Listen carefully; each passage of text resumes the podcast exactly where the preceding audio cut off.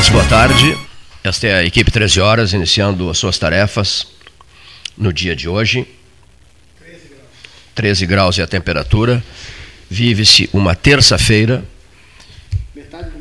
15, 15 de junho de, 2000, de 2021. 13 graus e a temperatura. Hoje cedo eu recebi uma notícia triste envolvendo uma pessoa muito amiga nossa, muito amiga nossa. E a notícia me foi repassada por um grande amigo dele, o nosso colega de 13 horas, advogado Fabrício Matiello. Cedo, estava muito abatido com a notícia que acabara de receber da Maria da Graça, a esposa do Roger Laorgue Castanho. Né?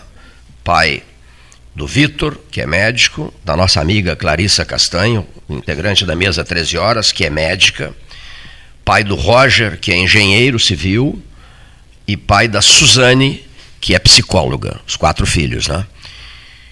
O doutor Roger Laorgue Castanho e com José Ricardo Castro conversei cedo hoje de manhã sobre Paulo Gastão Neto, famoso debate de 1996.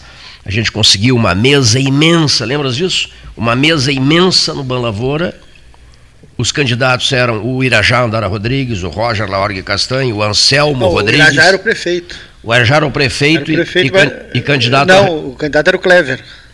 Ah, o candidato era o Clever, É. mas houve um pega do Irajá famoso com o Roger, né? é, que ele tinha que tomar, tinha que tomar Luftal, a famosa frase. Plazil. Plazil. Brasil, uma briga feia dos dois, maravilhosa a época, 1996. É. O prefeito eleito foi José Anselmo José Rodrigues. Anselmo Rodrigues no né? segundo turno ficou Anselmo e Marrone. Foi um debate histórico, né? E o José Ricardo lembrou-se do ano, dos detalhes, todos nós ficamos trocando ideias sobre a presença política do Dr. Roger Laorgue Castanho eh, na cena local, né? Sempre envolvido com atividade político-partidária e muito positivo naquilo que, que expressava. Eleito no segundo turno, né, em outubro, final de outubro, e em seguida nós viajamos para a primeira missão do Brasil 500 anos, É mesmo? 1996. 1996, o início do Luso Grande do Sul. Nós fomos a, a primeira ida a Portugal para batizar o Luso Grande do Sul. Em Aveiro. Em Aveiro, Em Aveiro. Portugal, a convite da Universidade de Aveiro. Daquele que virei ser ministro da, da Educação de reitor da Universidade de Aveiro. o, o, o, o Júlio Pedrosa. Ah, Doutor Diniz, eu, tu, Marcos Cunha, E o Vicente Bogo, Vicente Bogo, eh, vice-governador, Barão. vice-governador É, é. Castro da Silva, É. Barãozinho, meu Deus. 1996. Seis. Roberto Engel, Roberto Engel, 96. uma turma grande, né? O Rocha Brito, Rocha Brito. a reitora Engelori Schoenemann de Souza, isso. o reitor, o reitor, professor Valnei eh, Valnei Joelmir Ramos, isso mesmo, 1900. 96, 2006, 2016. A tua memória está 25 boa. anos. A tua memória está boa, a minha não tanto. O Hélio Freitag que me disse há pouco que recebeu informações eh, precisas de que pessoas que contraíram Covid, ficaram internadas por um bom período, que foi o meu caso, elas tendem a, a- a cair num curto período de esquecimento, sabia? A gente fica esquecendo algumas coisas. Eu tenho uma memória, uma memória muito boa, mas realmente às vezes eu acuso o golpe de esquecer algumas Mas, coisas. às, vezes, às vezes já esquecia antes do, do Covid também. Antes. é. Agora uma coisa. Não, não, não inventa coisa. Sobre não, sobre, Não, não. sobre não, Estás não, muito bem, estás muito bem. sobre não esquecer. Eu não posso esquecer, por exemplo, de dizer, o Paulo Gastão Neto sabe disso, Bem que tem certas coisas que é bom esquecer mesmo. o Júnior Bertoldi sabe disso também, o Leonir Bade da Silva sabe disso. Eu não poderia hoje, sob hipótese nenhuma, esquecer de dizer que uma sequela de um acidente grave de automóvel na estrada de Bagé me fez perder muito sangue e eu fui levado pelo Dr. Roger Laorgue Castanho e pelo Dr. Sidney Castanho, seu irmão, num Galaxy do, do Roger, às pressas, já branco que nem uma folha de papel, para a Sociedade Portuguesa de Beneficência, para receber de imediato sangue do Banco de Sangue da Sociedade Portuguesa de Beneficência, já chegando meio que em fase terminal na Beneficência Portuguesa. Fui salvo salvo, esse é o termo, pelo Roger Laorgue Castanho e pelo Sidney Castanho, amigos queridos meus. Eu nunca esqueci disso. Na última vez em que jantamos juntos no Dunas Clube, eu ainda estava o Érico Ribeiro, a Fátima, o Roger, a Maria, a a Maria da Graça e eu, e eu disse assim: Roger, te devo a vida. E ele riu e disse assim: Que é isso, Cleiton? Eu disse: Sim, senhor. Né? O, o, médico, o motorista no Galaxy estressado, me levando com a maior pressa do mundo para a beneficência portuguesa. Eu tive que ser retirado do banco de trás, branco que nem uma folha de papel. Então, essas coisas a gente guarda para a vida inteira. Sequelas de uma tragédia na estrada Pelotas-Bagé, na Serra das Asperezas, num gravíssimo acidente de carro. Por todas essas razões, senhoras e senhores ouvintes, que nós estamos prestando essa homenagem à memória do Roger, que nos surpreendeu nessa madrugada com seu falecimento, que segurou a doença que passou a enfrentar. Há algumas semanas ele descobriu um câncer de pâncreas, resolveu ficar em casa, assistido pelos filhos, pela esposa, pelas eh, pessoas mais íntimas, não quis ir para o hospital, foi recente isso, né? e ele para surpresa de todos nós, as pessoas nem sabiam que ele estava enfrentando esse problema de saúde, ele veio a falecer na madrugada de hoje, aos 82 anos de idade. Candidato a prefeito em 1996 contra Anselmo Rodrigues, e Edgar Henrique Clever, o Gastão me corrige, porque, porque Michel Alau também era candidato a prefeito, é. Irajá não era candidato, Irajá era o prefeito, né? foi vice-diretor da Faculdade de Medicina, quando o diretor era o nosso prezadíssimo Dércio José Zerves, cujo filho, cujo filho cuidou da saúde do Roger nas últimas semanas, foi presidente da Associação Médica de Pelotas e viveu dedicado à docência, aposentou-se como professor de medicina na Universidade Federal de Pelotas. Destaque-se aqui né, a atuação dele em clubes sociais, na política partidária, em grandes causas comunitárias. Faria 83 anos no dia 23 de julho, no próximo mês. Está sendo velado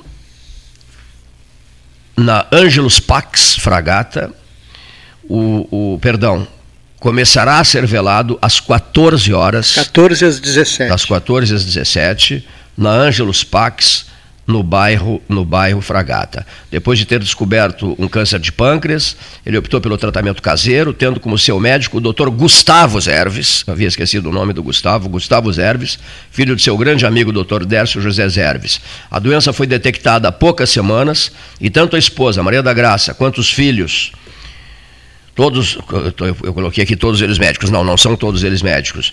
Clarissa, médica, Vitor, engenheiro civil, Suzane, psicóloga, e Vitor, Roger, engenheiro civil, e Vitor, médico, né? Os, os quatro filhos. Dedicaram-se todos eles e por inteiro aos cuidados especiais com o ente amado, o doutor Roger Laorgue Castanho, cujo falecimento deixou a cidade consternada. Há pouco tempo, Paulo Gastão Neto, uh, uh, falecia o professor emérito da Universidade Federal de Pelotas, doutor Sidney Castanho, irmão dele, né? Há pouco, não, não poucos meses não, foi no, no, ano passado a morte do Sidney, né? Professor emérito da Universidade Federal de Pelotas. Agora, o seu mano, Roger Laorgue Castanho. Com tristeza, a equipe 13 Horas faz esse registro, e, trans, e transmite o, o, seu sinal de pesar à Maria da Graça, amiga querida, e aos filhos do, da Maria da Graça e do Roger Laorgue Castanho. Conversei bastante também com o jornalista Hélio Freitag, né, que era muito amigo do Roger Castanho. Já falei no José Ricardo Castro, do Espeto Corrido Diário Popular, que era muito amigo do Roger Castanho. E juntos todos, o Freitag, o José Ricardo, Paulo Gastaneto e eu, coordenamos aquela célebre mesa de, de, de debates no antigo estúdio do Ban Lavoura 302. Eu nunca vou esquecer, foi o Érico o, Ribeiro. O Valnei Tavares era candidato. O Valnei Tavares era candidato. O, foi o Érico Ribeiro, eu pedi, Érico, eu, eu, eu quero um, um, apoio teu. O que, que tu queres? Eu digo, eu quero uma mesa, uma mesa gigantesca. Lembras disso? Isso. Foi uma novela para colocar aquela mesa no terceiro andar do 302 do Ban Lavoura. Mas conseguimos colocar também, era só a mesa, né? A mesa e as cadeiras no entorno, porque a sala não era tão espaçosa como essa aqui do sétimo andar do Palácio do Comércio. Mas foi marcante aquele debate debate no pega do prefeito Irajá com o candidato Roger Laorgue Castanho. Isso é memória. Essa memória é assinada por Treichel Delivery. tudo que diga respeito à cidade de Pelotas nos últimos 43 anos, agora com assinatura Trecho Delivery.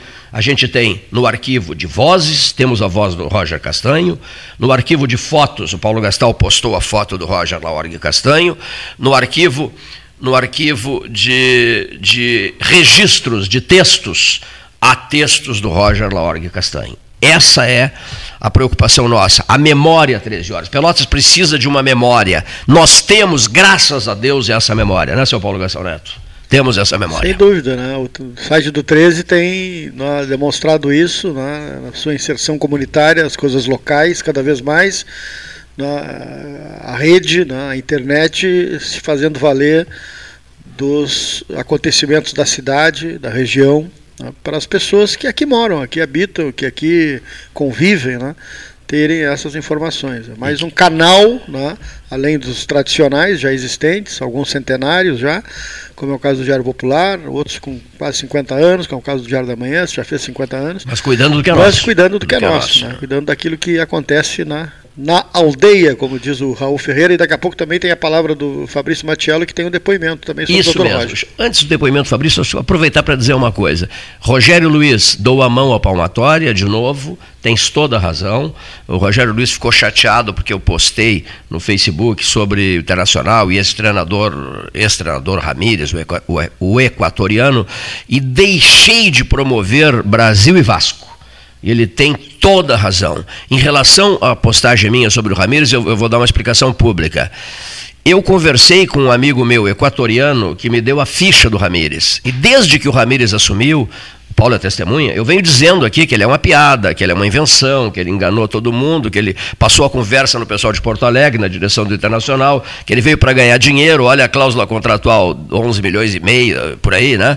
É, no caso de rompimento de contrato, enfim. É, o espanhol, na verdade, é um treinador equatoriano sem maior brilho, que passou a conversa em Porto Alegre, aí eu motivado por uma coisa, empresas de pelotas investindo horrores em Porto Alegre, encantadas com o, futebol de Porto Alegre, isso tudo me deixou impressionadíssimo. Né?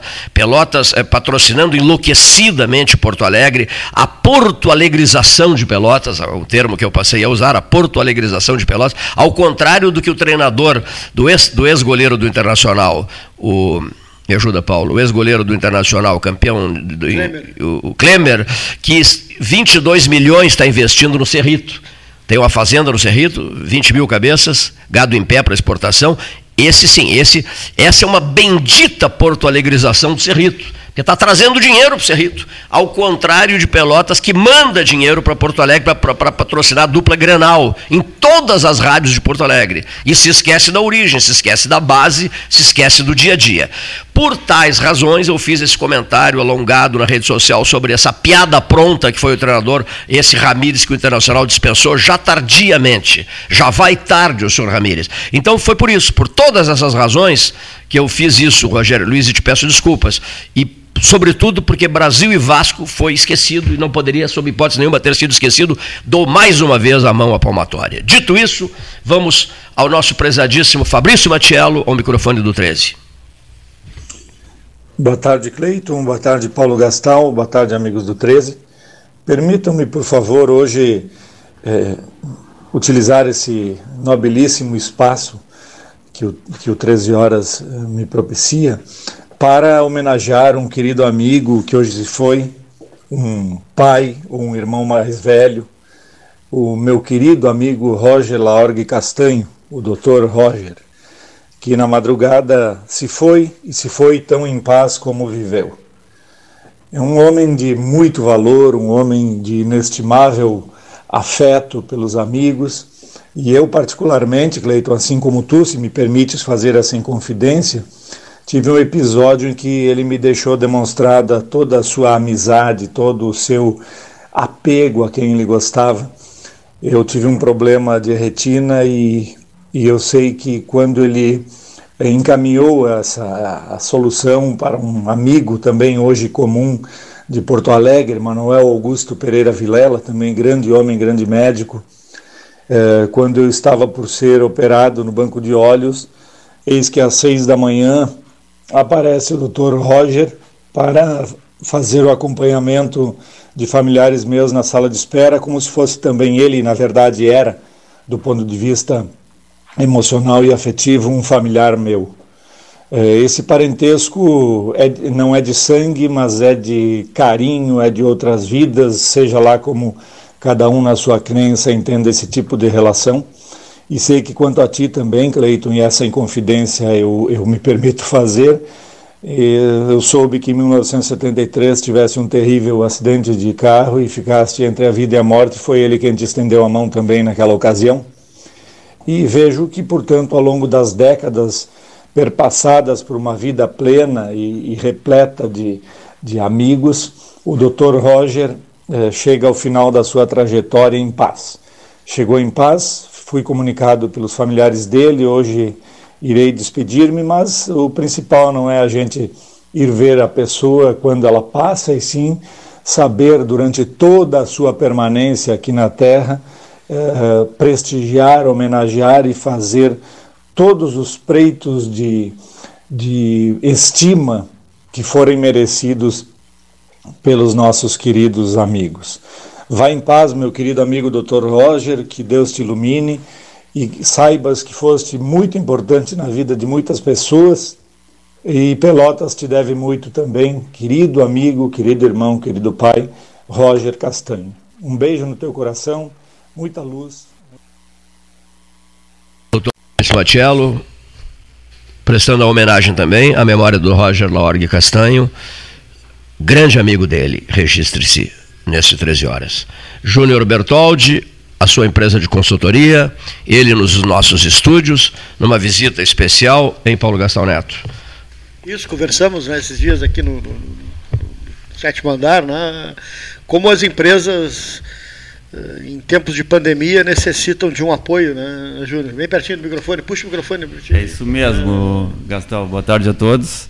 A importância hoje é com esse fenômeno da pandemia das, das empresas se planejarem e controlarem os seus, seus serviços, seus produtos, atuarem de forma mais estratégica e profissional, hoje com certeza vai fazer diferença no mercado atual Porque a dificuldade e, e daqui ela foi para né? todos, né, praticamente, né? A dificuldade está é, presente em quase todos os ramos de negócio, né? Sim, com certeza, né? A gente vê aí é... algumas exceções, né? Uns estão muito bem faturando, a área de medicamentos, por exemplo. Poucas exceções, Gastão, mas é realmente alguns mercados eles diminuíram, outros mercados foram foram quase extintos, né? As empresas precisaram se atualizar, como desenvolver novas formas de contato com seus clientes, novas formas de entregar os seus produtos e serviços, né? E então é a importância de, de, ter um planejamento, a importância de saber quanto eu posso investir, quanto eu posso gastar, quanto eu, eu preciso vender no final do mês para cobrir os meus números e, e deixar um retorno positivo, né? Então tudo isso tem a ver com planejamento estratégico que as empresas é, precisam e, e teriam é, necessidade de, de, realizar. É bastante importante nesse, nesses pontos. Né? Um, um, tema interessante que nós conversamos é a questão das metas. Né? Não adianta só estabelecer a meta. Né?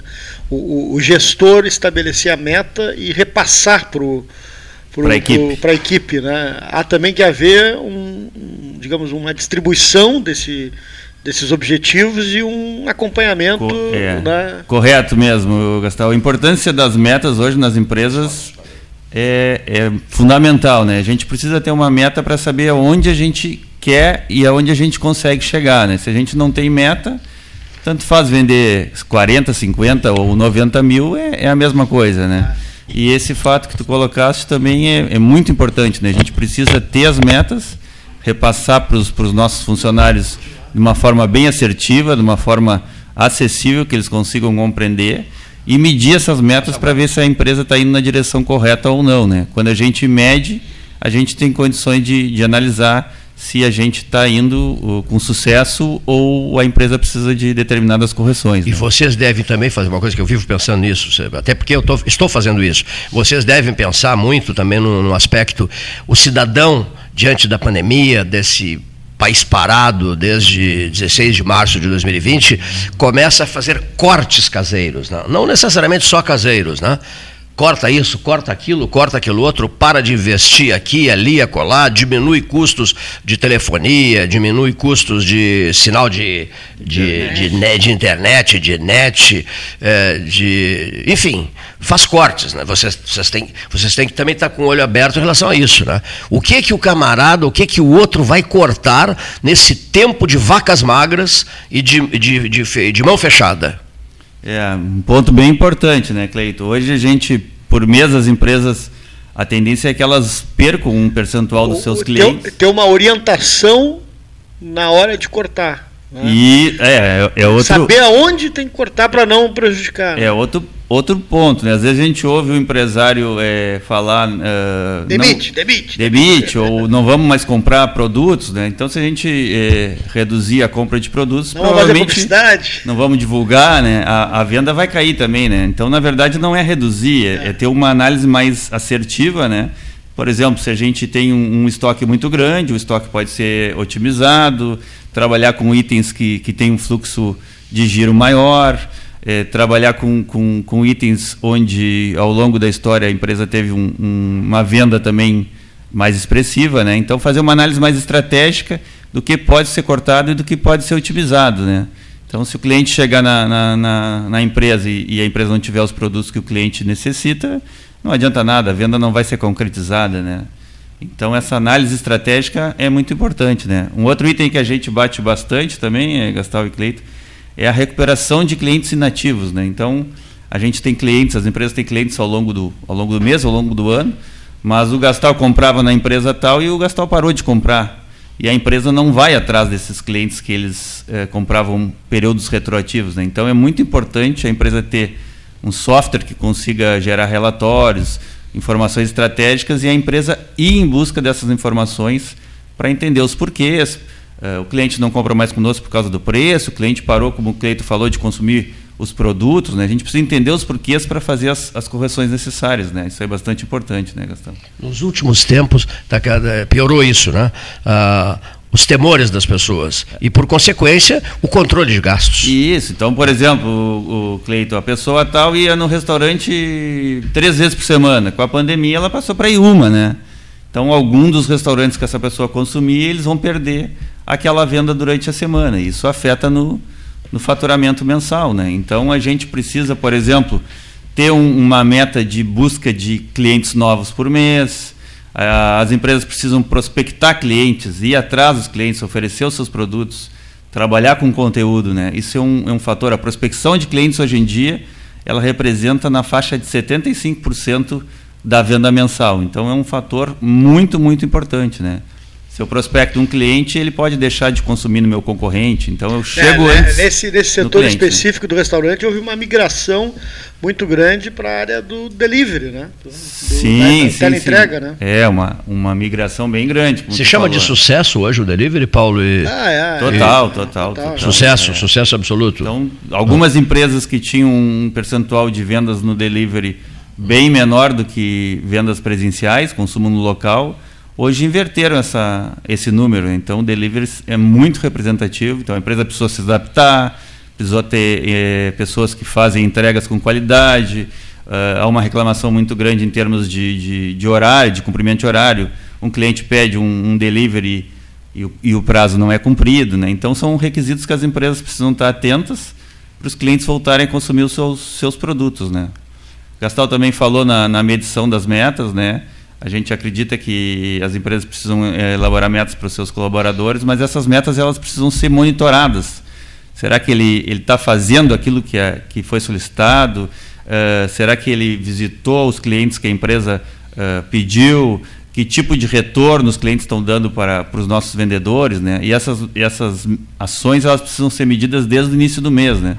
Não adianta chegar no final do mês e fazer uma análise que está 30%, 40% abaixo da meta, que não vai ter mais como atingir. Né? Então a gente brinca dizendo que as metas precisam ser medidas desde o dia primeiro. Né? Tem uma meta dia primeiro, ela tem que ser checada no final do dia. Tem uma meta no dia 2, a mesma banco, coisa. Né? O banco faz muito isso. Então, quanto mais perto a gente tiver dos controles, né, Gastal, mais perto da gente corrigir quando não consegue atingir os, os números Sim. que são importantes para a empresa. Né? Isso é um fator muito, muito, muito interessante mesmo. Quais áreas de atividade acusaram o golpe a valer?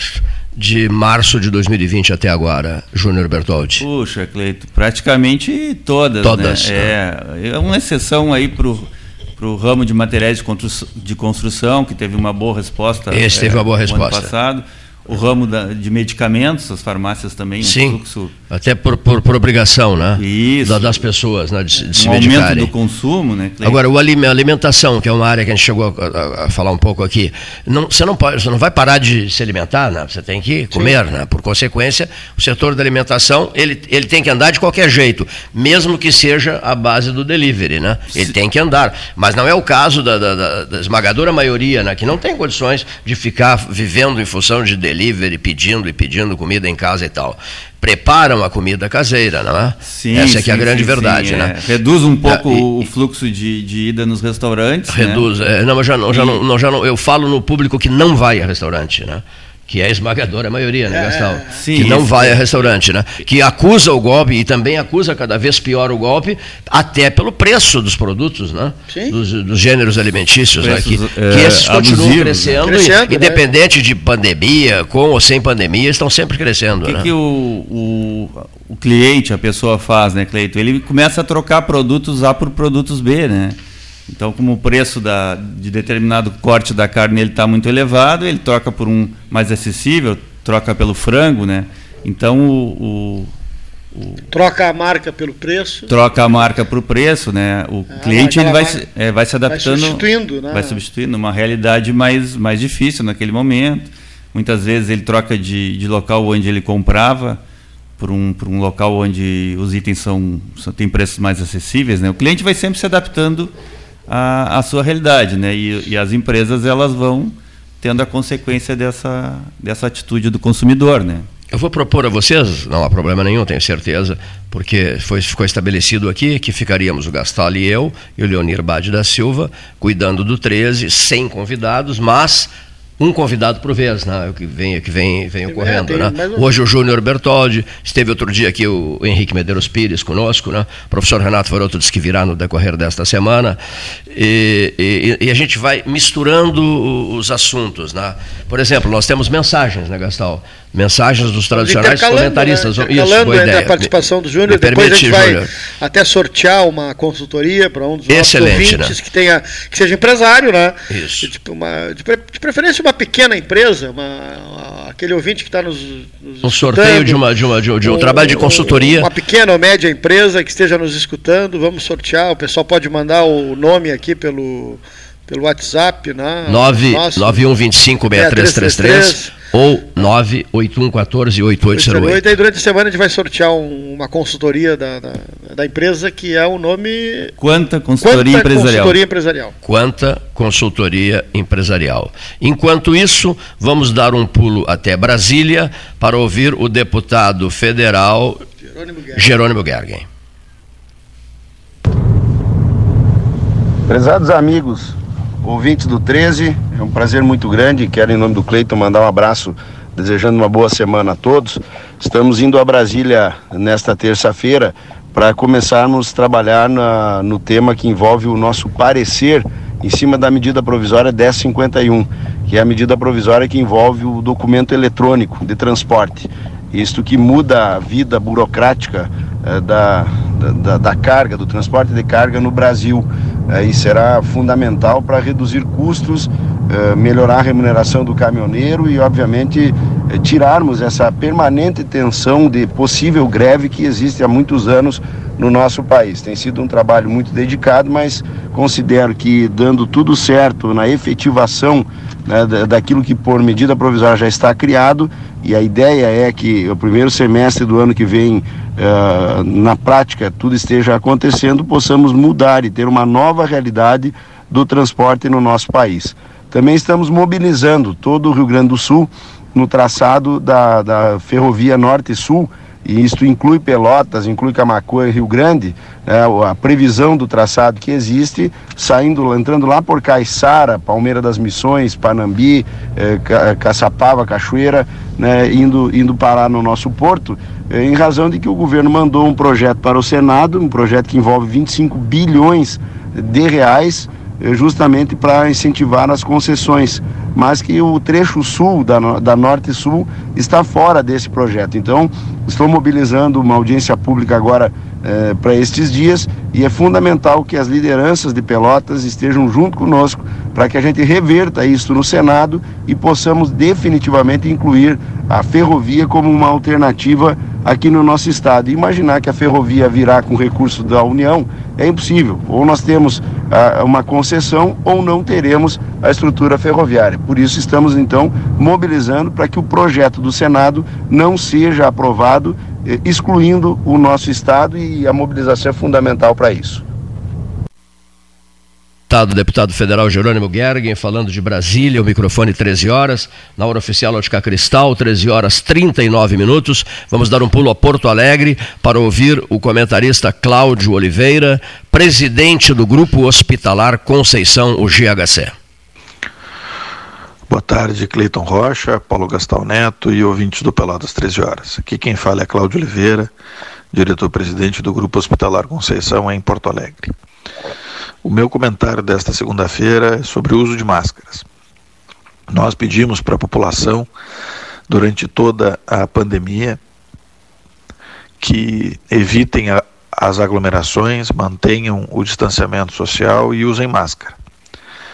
Uh, sobre esse assunto, nós vamos aguardar agora os estudos do Ministério da Saúde e, seguindo os protocolos existentes, para o combate à pandemia da Covid-19. E na, e na torcida que avance a vacinação. Então, era esse o meu, o meu comentário. Desejo uma ótima semana para todos os ouvintes e para a equipe do. Muito obrigado, Cláudio. Falando diretamente de Porto Alegre, do Grupo Hospitalar Conceição. O Cláudio comanda um grupo que possui 12 mil funcionários no cômputo geral, né? 12 mil funcionários. É o maior hospital é, público. Ele só perde, parece, para a EBSER, né, Gastal? Só perde para a EBSER. Que, EBSER que tem a sua base em Pelotas, na Universidade Federal, aqui. Né? Só, na FURG também, Rio Grande. E na, FURG, e na FURG Rio Grande também, né? É, mas, no, no, caso, só perde para a EBSER nacional, né? Correto? Só isso, perde para a EBSER nacional. Depois vem o GHC com seus 12 mil é, funcionários, né? Vamos uh, a, a, a, Pelotas mesmo, né? ouvir o nosso comentarista Rogério Teixeira Brodbeck ao microfone do 13 Horas. Amigos do 13, boa tarde. Nosso fim de semana esportivo foi bom para uma certa parcela da torcida e ruim para a grande maioria. A torcida chavante está triste porque o Brasil perdeu em casa, de virada para o Vasco da Gama, e as redes sociais estão em polvorosa contra a atitude do técnico Cláudio Tencati. Já o Grêmio perdeu em casa, segunda derrota consecutiva na, na, no Campeonato Brasileiro, para o Atlético Paranaense, em que a equipe tricolor teve um acesso de renatice de parte de algumas atitudes do técnico Thiago Nunes. E o Inter se recuperou do, da má fase que vinha atravessando com a primeira vitória na primeira partida pós Miguel Ramírez. Jogou na Bahia, foi ver o que a Bahia tem, ganhou do Bahia 1 a 0, num desempenho bastante apreciável em relação ao que vinha apresentando antes. Outra notícia de impacto foi a tal motociata, se é que isso existe, ou uma passeata, uma carreata de motos com o presidente Bolsonaro, e que está rendendo frutos, está rendendo repercussão, visto que o governador de São Paulo disse que o Estado teve um prejuízo de 1 milhão e 200 mil reais, porque isso foi o gasto que o Estado de São Paulo teve com a organização, segurança, etc., etc., dessa passeata. Muito bem. O governador, por acaso, fez algum cálculo sobre o quanto o Estado vai arrecadar com a compra de combustível, lubrificante, alimentação, hospedagem, gastos despendidos pelos motociclistas, seus caroneiros? Calculou isso? Quanto eles comeram de, de sanduíche que não foi de mortadela? Quanto eles se alimentaram, quanto eles beberam, quanto eles gastaram de gasolina, quanto de óleo, porque deve ter, alguém deve ter trocado óleo, quanto de hotel, que muita gente foi de fora de, de São Paulo para lá. Calculou o governador quanto isso rendeu em termos de arrecadação do ICMS? Ou só, só vale aquilo que ele gastou com hora extra da Polícia Militar e, do, e dos agentes de trânsito da cidade de São Paulo? E da Polícia Rodoviária Federal? Que isso já não é despesa do governo do Estado, e sim do governo da União. Será que tudo isso foi levado em conta, os prós e os contras? O governador de São Paulo está preocupado com a sua candidatura à presidência o ano que vem. O que é muito legítimo, todo brasileiro tem o direito de, de sonhar com isso aí. Mas não pode ficar fazendo, trazendo meias verdades. Numa passeata em que houve mais de 100 mil pessoas, 100 mil motocicletas, esse negócio de 1 milhão e 300 mil não existe. Não, não é possível. Mas uma conta de 100 mil motociclistas, sim, é bem razoável. Seria a maior passeata do mundo. Por outro lado, na questão das vacinas, a Alemanha informou que está à beira de eliminar o uso obrigatório das máscaras, porque vai atingir a meta, o índice de 40% de vacinados, proximamente. É mais um país que vai se ver livre deste pano que está nos mascarando. No mais, uma boa semana para todos. Não esqueçam de assistir a Eurocopa, a Copa América porque futebol sempre é um prazer. Rogério Brodbeck, o microfone do 13 Horas, Salão Amarelo, Palácio do Comércio. Júnior Bertoldi, quanta consultoria empresarial, o convidado de hoje nos estúdios aqui no centro de Pelotas. Cabe dizer no centro velho de Pelotas? Cabe ou não cabe? Cabe? Olha, tem um centro novo? Há pontos novos, né? Há pontos novos. Espaços né? novos, né? Há, espaços novos. Vamos lá, vamos a esses espaços novos. Me ajuda. É, Parque, Parque Una, um espaço é. novo. É, e... Lá, pra Dom, lá pela Dom Joaquim. General Osório. A, a, a Osório Duque de Caxias. Duque de Caxias, ponto de encontro, toda restaurada, né? tá bonita Duque de Caxias, né? Uh, a Juscelino Kubitschek. Juscelino, A Juscelino Kubitschek. Outro dia alguém ah, me fez é essa centro, pergunta. Né? O centro da cidade, né? É, alguém me fez essa pergunta, foi no Café Aquários. Cleiton, dá para dizer que é centro velho? Eu acabo repassando no que eu ouço. Dá para dizer que nós somos aqui, estamos atuando no, trabalhando no Centro Velho de Pelotas, nos encontramos no Centro Velho de Pelotas, é, eu fiquei com isso na cabeça, né? Acho que até dá para dizer, né? Qual é o ponto, a, a, a região de Pelotas que mais está se desenvolvendo na avaliação de vocês? Que está tá dando um, tá demonstrando assim, salto de qualidade? Uma pergunta que eu acho que até ah, cabe. Tá Ferreira Viana, passando Ferreira Viana. foro lá, como disse o, o Júnior é, Parque Una, em direção ao Laranjal. A ali, cidade tem que. Ali tá, na Juscelino Kubitschek, muito, Olívio toda ela, né? A, a, é, Olívio diria, está se espraiando. Agora há pouco lá. nós tivemos uma, um, um, um ouvinte participando do programa reclamando da velocidade que os Isso motoristas em, estão na, imprimindo ali na, entre o trecho Avenida Bento Gonçalves, entre Pinto Bandeira e República do Líbano, ali pela Juscelina, esse trecho está sendo muito, muito. Pessoal na, de pé trancado, né? Muito, muito desenvolvido ali, com novas obras. Na Juscelino ali no estádio do Brasil, Bento Freitas ali atrás, era um local que era um local que não, não, não tinha nada, era, era, era uma área sujo, movimentadíssima escuro, hoje. Hoje é. é um lugar bonito, né? E outra, não parece Porto Alegre? O, o estádio do Brasil hoje está numa localização tão boa quanto era o Pelotas lá em é. 1980, Isso né? mesmo. Hoje ali no entorno da avenida ali está uma área degradada, tá uma, chamavam de à noite, né? da Várzea, estádio da, é, estádio da Várzea, e, né? Hoje é um local lá que aprazível, é um ponto né? comercial, aprazível, bonito, iluminado e tal. Então, como a cidade vai vai mudando, né? Como cresceu como, essa cidade? Como, como cresceu, o que cresceu né? essa cidade? Eu tenho ouvido o seguinte, Cleiton, se largar um camarada na, na Juscelino Kubitschek sem dizer para ele onde é que ele está, com os olhos vendados, e retira a venda, e, e você, você, onde é que você está? O cara pode dizer que está em Porto Alegre. Se for à noite com a iluminação da JK, parece que é Porto Alegre. Eu já, já fiz essa experiência. Parece que é Porto Alegre. Outro ponto que merece destaque é aquele que vai desembocar lá no arco-íris Gonçalves, eu estou me referindo a sai da Avenida Bento Gonçalves, vai embora. Como é o nome daquela avenida movimentadíssima, rapaz? Ildefonso Simões Lopes? É Ildefonso Simões Lopes, né? A movimentadíssima. É, Salgado Filho também está duplicado. A Salgado Filho, etc. É, é impressionante o que, o que Pelotas cresceu, é algo espantoso. Quem, alguém me diz também, pegue o carro e saia visitar a cidade, você vai tomar um choque né, vendo o que, ela, o que ela se expandiu, uma coisa espantosa. E é verdade, né? Pessoas que vêm aqui 15 eh, anos depois têm um choque. Né? Levam um choque, né? Porque é uma, uma, realidade bem diferente do que era antigamente, né? A, a, a cidade está se expandindo, está né? indo embora. Né? E um dos pontos, como foi eh, referido há pouco pelo Paulo, é os caminhos para o Laranjal. Né? Os caminhos para o Laranjal. Sim, sem dúvida. Sem e, dúvida. e aí se impõe a pergunta de um, de um texto meu, que graças a Deus teve muita repercussão, qual seja, mas hoje, mas amanhã, nós vamos ter que pensar com seriedade na segunda avenida Pelotas Laranjal.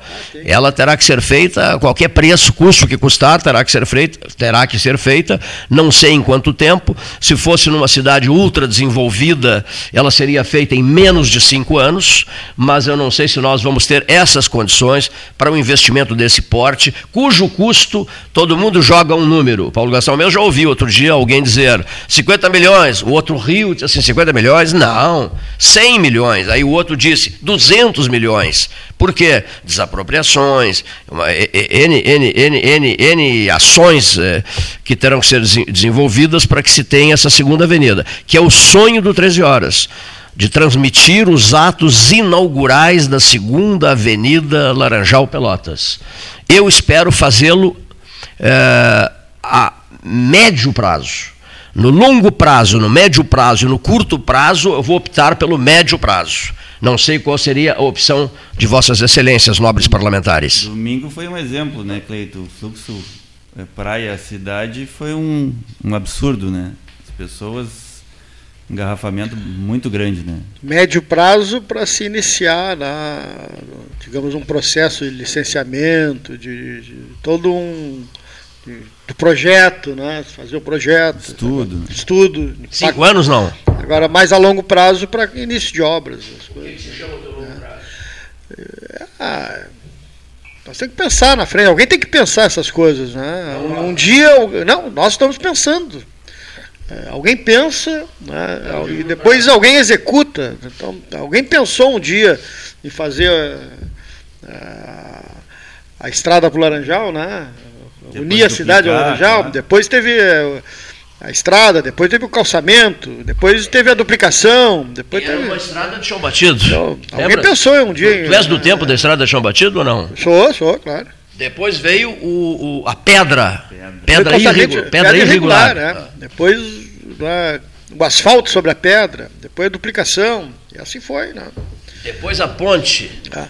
Agora, falar em duplicação, falar em duplicação aqui no programa, aqui no programa, me lembro, ciclicamente, de uma maneira bastante, às vezes, uh, regular, se falava em acidentes na Pelotas Rio Grande, na 392.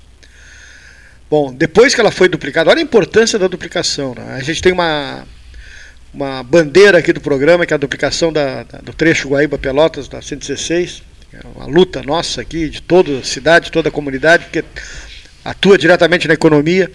A Pelotas Rio Grande, depois de duplicada, se parou de falar em acidente. Hoje, é raro são os acidentes que acontecem nesse trecho. E quando acontecem, é uma imprudência, é uma pessoa que foi atravessar, às vezes não usou a passarela, é um ciclista que está com a, a bicicleta sem iluminação à noite e tal.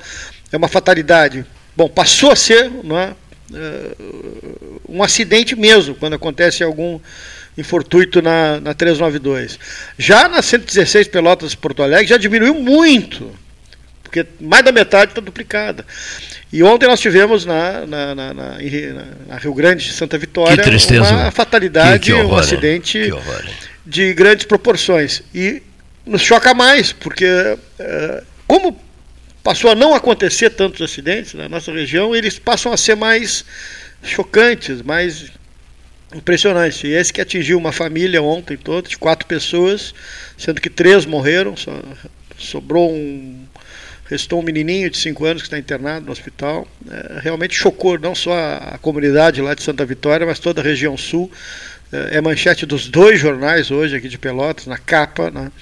esse acidente que envolveu um ônibus da empresa Palmar, que faz uma linha lá na, na zona rural de, de Santa Vitória, e esse Fiat né, que chocou de frente com o ônibus. Um Fiat é contra o ônibus, meu Deus. Um Fiat Siena que se chocou matando o casal da família, mais uma filha de 7 anos e esse garotinho de 5 anos que ficou internado no hospital. Realmente é uma uma fatalidade, um, um acidente que realmente marca muito, né? é muito triste, muito triste de se ler, de se ver, de ver as imagens e de se noticiar esse. Quando eu li isso, esse, Paulo, esse, no, nos nossos dois jornais, o Diário Popular e o Diário da Manhã, eu fiquei lembrando do primeiro do ano, há uns dois, três anos atrás, que eu passei de carro, no dia primeiro do ano, eu passei de carro pela, pelo, de tardezinha, pelo acidente dos cubanos né, que também foi na, entre Santa Vitória do Palmar e o Chuí. Né, foi um acidente, nove corpos espalha, espalhados pela. É uma estrada que é uma faixa, reta, tem que ter muito cuidado. Porque... Tem, era um táxi, é, motorista de táxi do aeroporto de Porto Alegre que levou os cubanos. Né. Foi uma coisa, olha, para começar o ano com aquela imagem, eu vou te confessar que custei a tirar da cabeça aquela imagem. Os corpos já estavam cobertos com panos e toalhas e diabo. Mas agora esse episódio com três, três, três mortos. Né? Quando Paulo descreveu isso, o Júnior disse assim: é, o retão, talvez a pessoa tenha dormido. Né? É, é, é uma das primeiras coisas que a gente avalia, né? quando ocorre uma tragédia nessa estrada, porque é uma reta interminável e logo é, é um convite ao camarada pegar no sono na direção, não é isso, é Júnior? É perigoso, né, Cleito? É. A gente até, o Gastal falava sobre Rio Grande e a gente nem se lembra quando teve o, o último acidente na, na, estrada de Rio Grande, né? Realmente a duplicação é, é um fator muito importante, né, Cleito? Muito triste, né? Essa notícia é realmente muito triste que foi avaliada e comentada, examinada pela, pela equipe 13 horas aqui no Salão Amarelo do Palácio do Comércio. Eu vou pedir licença aos senhores para ouvirmos as nossas mensagens, não é, Leonir Bade da Silva? As mensagens 13 horas, às 13 horas e 56 minutos de uma tarde, de uma tarde de terça-feira, 15 dias de junho. Eu até te confesso que fico perdido às vezes qual, qual é o dia da semana e tal tão veloz que é a passagem da semana. A velocidade da passagem da semana é, é de tal ordem que às vezes eu fico, Leonir, que dia é hoje, Leonir? Hoje é sexta. Eu não pode, era, segunda foi ontem. E ele disse, pois é, meu querido, mas já é sexta. Não, não é o caso, hoje é uma terça, né? Mas esta semana também passando em altíssima velocidade, né? Já estamos na terça-feira. Eu lembro de detalhes de coisas ocorridas no domingo. E nós já estamos na terça-feira com quase metade do dia vencido, né? Vamos ao nosso intervalo.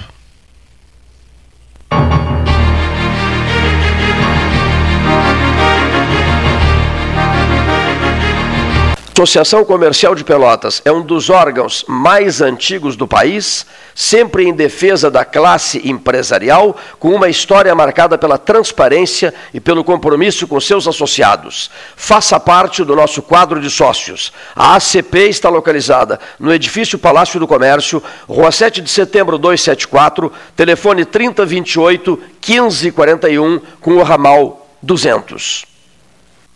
A SPO ampliou e inovou.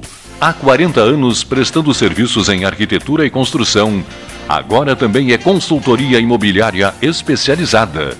As tendências no mercado de imóveis, projeções, prospecções, oportunidades e as melhores estratégias e logísticas de compra e venda. Mande um WhatsApp para 53 98117 8685 ou ligue para 53 3028 9944 e converse com a equipe SPO. Aquarela Tintas, uma empresa com equipes especializadas em Pelotas, Rio Grande e Porto Alegre. Aquarela Tintas, Rua General Osório, 1259.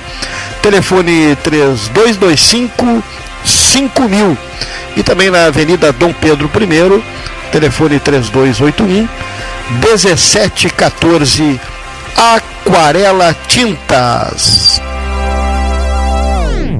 No Banrisul, a sua segurança é nossa prioridade e queremos ajudar você a se proteger. Golpistas se passam por funcionários Banrisul e entram em contato por SMS, WhatsApp ou ligações pedindo ações imediatas. Ao receber esse tipo de contato, desconfie. E se tiver dúvida, não tome nenhuma ação e entre em contato com um colaborador Banrisul da sua confiança ou com o nosso saque 24 horas. Banrisul, nossa parceria faz a diferença.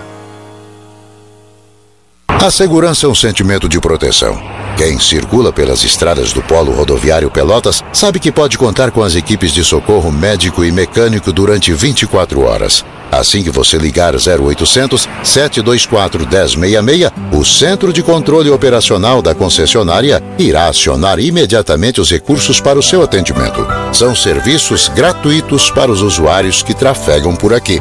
Ecosul, proteção e segurança 24 horas. Suba no caixote do Café Aquário para debater a duplicação da BR-116. Quer comprar, vender ou alugar? A Imobiliária Pelota é a parceira ideal para a realização dos seus desejos. Opções inovadoras de atendimento a qualquer hora e em qualquer lugar. WhatsApp, visita remota, tour virtual, contrato digital e outras ferramentas seguras e práticas para você fechar negócio sem precisar sair de casa.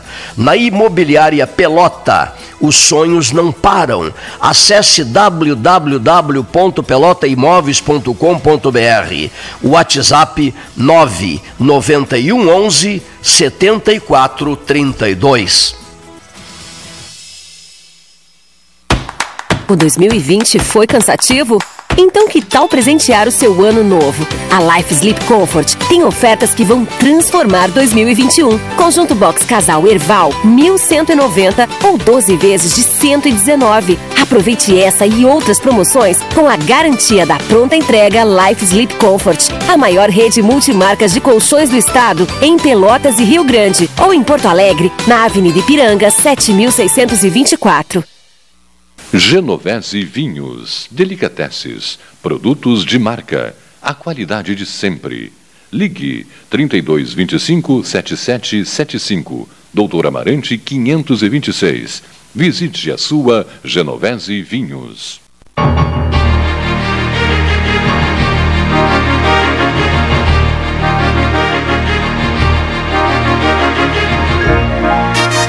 Senhores, uh, dando sequência ao debate 13 horas, ouçamos o depoimento do professor Antônio Hernani Pinto da Silva. Nani, microfone 13 horas, Palácio do Comércio, Salão Amarelo. Bom dia, Cleiton Rocha. Bom dia, Paulo Gastal Neto. Bom dia, Leonir Baade da Silva. Bom dia, ouvintes do Pelotas 13 horas. Digo bom dia porque estou fazendo esse comentário pela manhã desta segunda-feira, dia 14 de junho. Uma manhã ensolarada, céu de brigadeiro, né? Linda como são as manhãs outonais aqui da nossa região. E essa manhã, nessa manhã linda, é, eu abri o noticiário e vi uma notícia, li uma notícia altamente preocupante. Claro que as nossas preocupações é, número um é, estão destinadas à, à questão da pandemia. Mas essa também é uma notícia é, preocupante. Entenda por que está chovendo menos no Brasil e se há risco de nova crise hídrica em São Paulo. A notícia, está, essa manchete está publicada no site do G1.globo. Hoje, a região sudeste, principalmente, porque essa é a, é a época das chuvas, está passando uma situação, uma crise de por decorrente da falta de chuva. Ou seja, os mananciais hídricos que vão abastecer de água potável as populações da região altamente povoadas, né? eh, esses mananciais estão reduzidos porque há uma grande redução nas chuvas. Então, por exemplo, a notícia diz que é, é a, menor precipitação em 91 anos no estado de São Paulo. E três causas são apontadas. Por que tem chovido menos hoje? O desmatamento da Amazônia, o aquecimento global causado por queima de combustíveis fósseis e o fenômeno natural laninha. São três causas que se juntam para produzir esse fenômeno da seca, da, da, da redução das precipitações na região. O fenômeno natural Laninha é, tem, realmente tem influência humana, mas está menos sujeito a essa influência. Né? É, depende muito do, do, da, dos fenômenos, das causas naturais. O aquecimento global causado pela, por queima de combustíveis fósseis é uma preocupação mundial, porque essa matriz energética baseada no petróleo, nos derivados de petróleo vai terminar até 2050 e hoje o mundo, os, os pesquisadores já buscam outras fontes de energia. E para o automóvel, por exemplo, que é um grande consumidor de derivados de petróleo, eh, já há eh, protótipos e já automóveis em linha comercial eh, alimentados por energia elétrica. Mas vamos ver, calcula-se então que até 2050 não se usará mais o petróleo. Mas há uma causa aqui que realmente diz respeito a nós e que nós temos como influenciar, que é o desmatamento da Amazônia, que vem se acelerando com o avanço da agricultura empresarial e está provocando todos esses problemas na região. Por que, que o desmatamento da Amazônia reduz as precipitações aqui nas regiões sudeste e sul e até na Argentina e no Uruguai? A falta de água já está produzindo redução na energia produzida pelas hidrelétricas, está fazendo com que se acione mais as usinas movidas a petróleo, né? encarecendo já nesse mês, já vai encarecer as, a conta de luz bandeira vermelha. Mas por que então que está acontecendo isso pelas queimadas no, na Amazônia? Bom, acontece que o vento entra na Amazônia vindo do oceano, é, é, de leste para oeste, trazendo a, os vapores de água do oceano. Quando chega na Amazônia, esses vapores se precipitam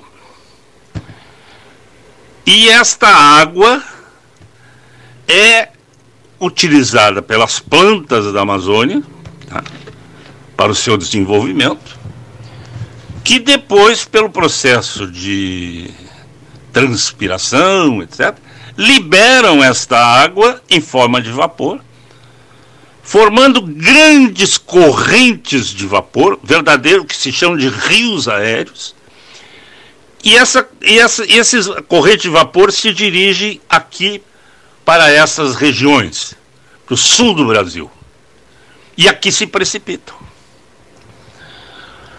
Então, com o desmatamento, está havendo uma redução desse processo de formação de rios aéreos E está havendo então uma redução nas, na precipitação de água aqui nas regiões mais ao sul do Brasil.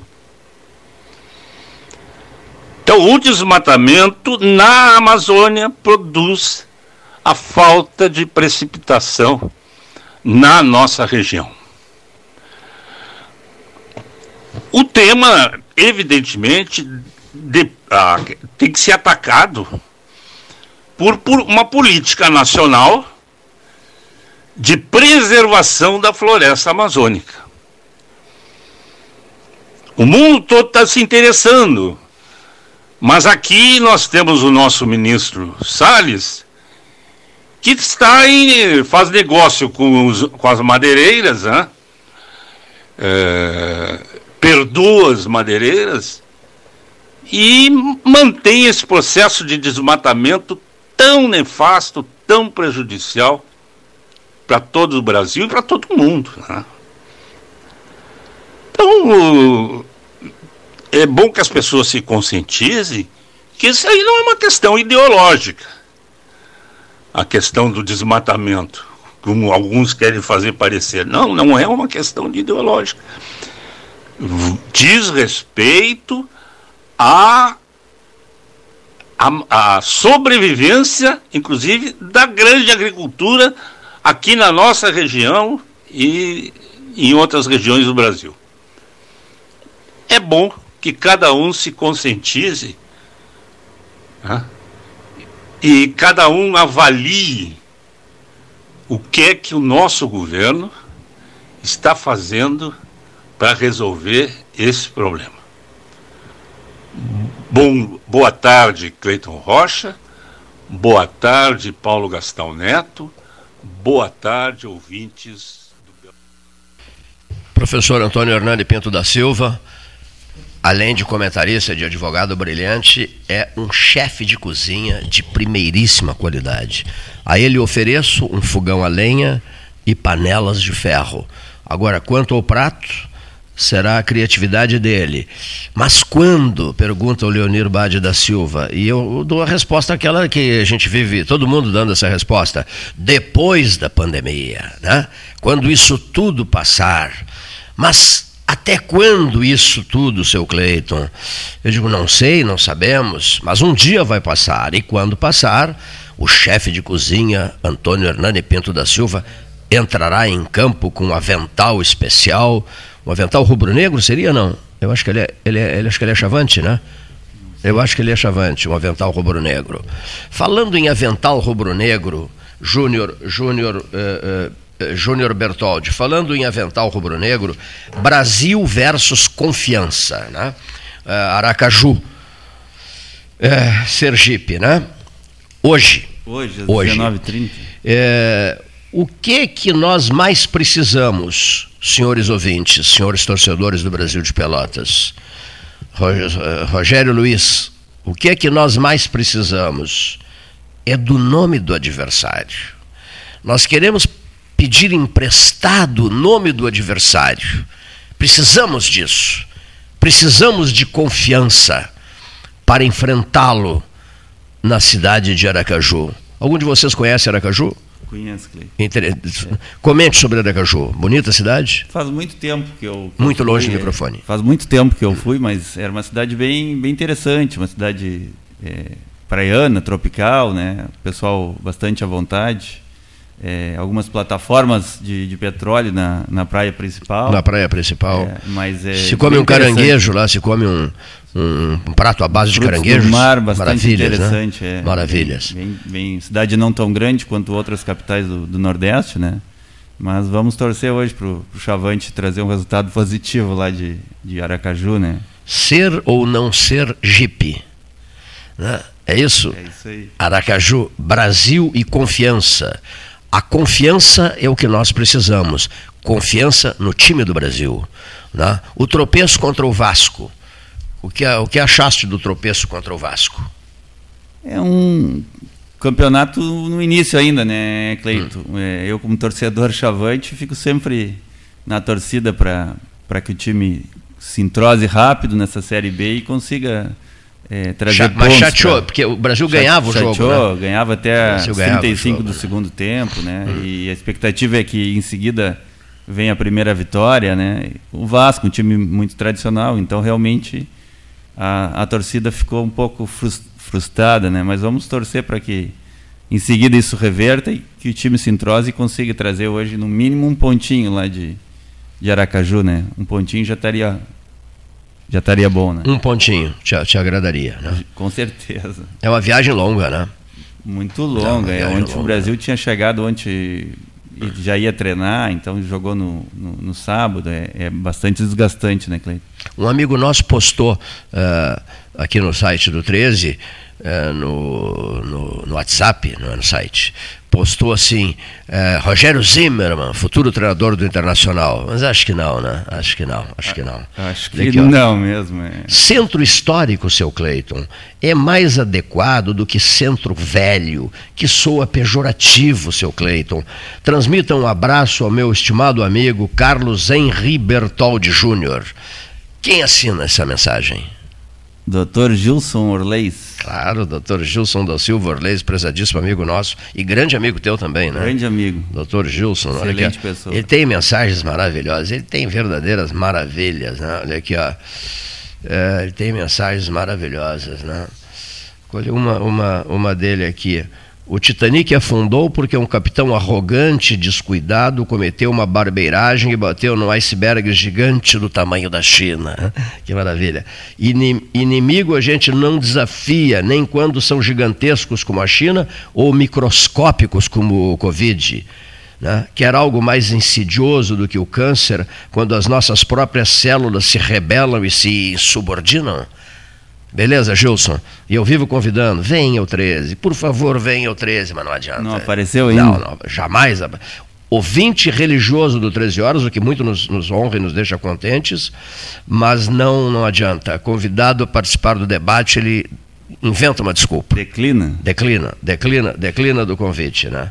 Que beleza, que beleza. Muito obrigado, Gilson da Silva Orleis, advogado pelotense, e, que adora rádio, que adora história, que é um intelectual, que leu uma barbaridade e que propôs, no passado, que o 13 Horas tivesse um espaço de literatura. né, Um espaço de literatura. Interessante, Né, não, não um- tinha essa informação. Um né? espaço de proposta dele, um espaço de literatura. né? E nós vamos ter, além do espaço de literatura, um espaço voltado para o verde. É, um espaço voltado para o verde aqui no 13 Horas. É, tipo assim, a, a árvore da semana. Em função do plantio Pelotas Verde, frutífera e multicolorida, o secretário municipal estará conosco na próxima semana. O, Edu, o Eduardo Schaff estará, eh, chefe, chefe estará conosco na próxima semana para debatermos a campanha Pelotas Verde, Frutífera e Multicolorida. Vamos ter a árvore da semana. Ele fará um importante anúncio aqui também em relação à distribuição de mudas. Um importantíssimo anúncio.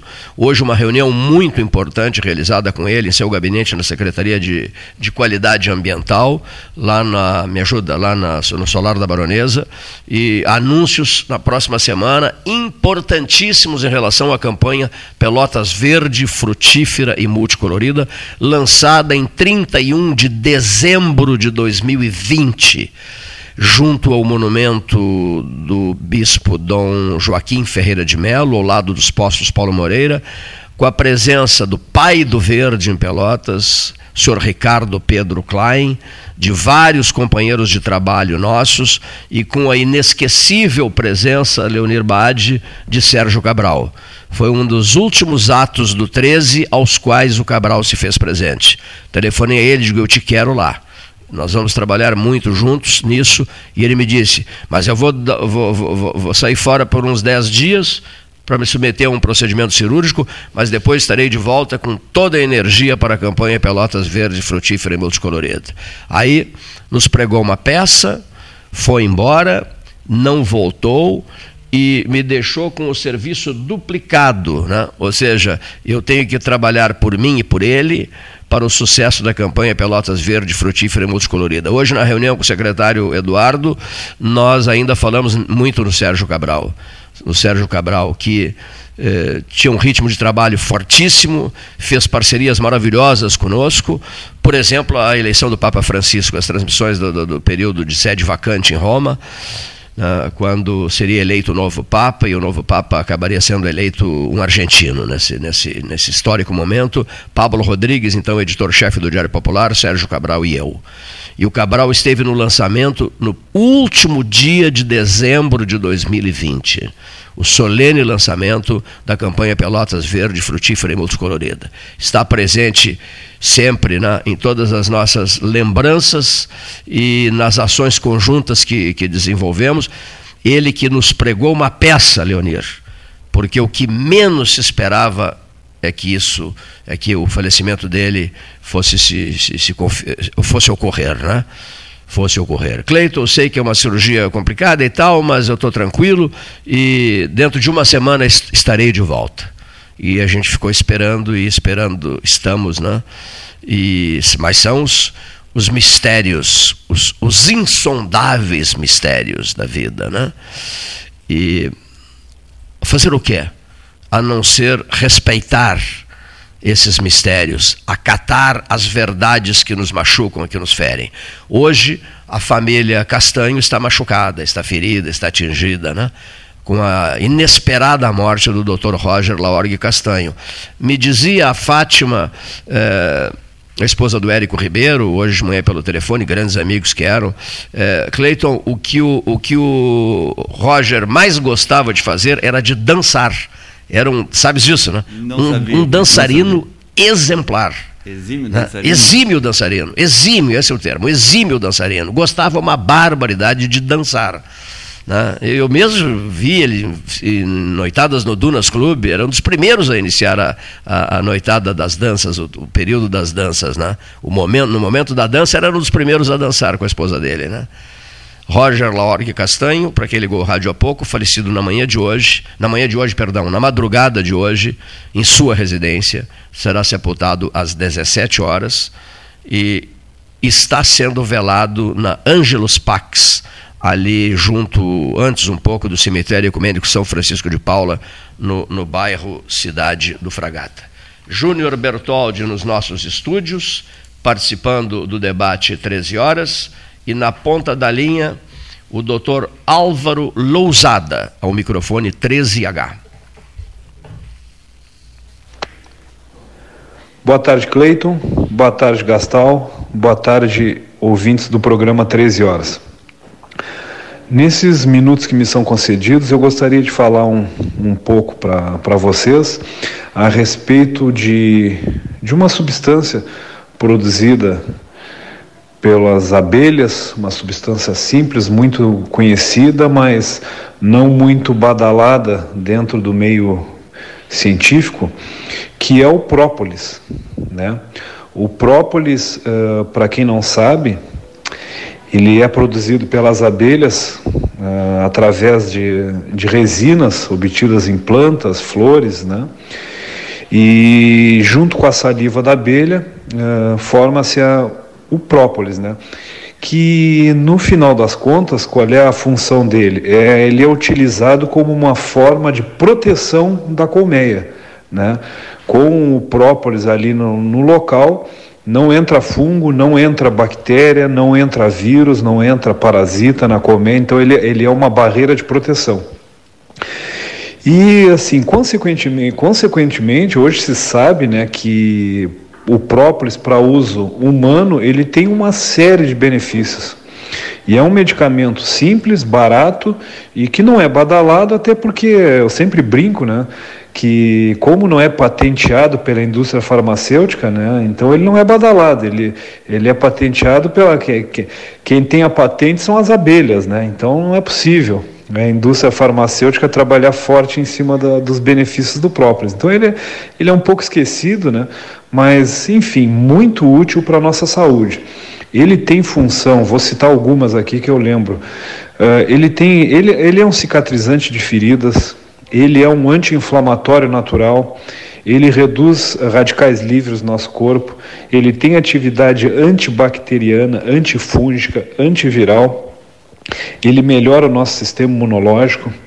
E uma coisa que eu gostaria de chamar a atenção para os nossos ouvintes é o seguinte: estudos mais recentes têm mostra, mostrado uma eficácia do própolis no tratamento adjuvante de vários tipos de câncer né, inclusive o câncer de mama, alguns estudos bem interessantes, uh, mostrando que pacientes que fazem o tratamento quimioterápico e usam junto o própolis, a resposta, ao, ao, a resposta do tratamento em si é melhor. É melhor. Estudos bem interessantes, então, mostrando a ação do própolis como um suplemento anticâncer. Então eu tenho, de uma maneira geral, eu indico para grande parte dos meus pacientes o uso de própolis, né? E as pessoas me perguntam quanto tempo eu tenho que usar, Álvaro? Qual é o período? Está indicado o uso diário para qualquer tipo de pessoa, inclusive crianças. Né? Tem vários tipos de, de própolis, dependendo da onde é extraída essa resina pelas abelhas. Né? Tem, uh, ele é vendido em solução aquosa ou alcoólica, né? no caso de crianças não usar solução alcoólica. Mas, enfim, a mensagem que fica é que quem está nos ouvindo procure o seu médico, o seu profissional de saúde que acompanha, para saber um pouco mais dos benefícios do própolis, que realmente eu recomendo, como ainda mais nesse momento em que nós precisamos da nossa imunidade 100%. Eh, é um adjuvante muito interessante para as pessoas passarem a utilizar. O própolis uh, diariamente, não há nenhuma contraindicação para o uso diário. Né? Bom, uh, era essa a mensagem da semana. Uh, uma boa tarde aos nossos ouvintes, uma boa tarde, Cleiton, uma boa tarde, Gastão.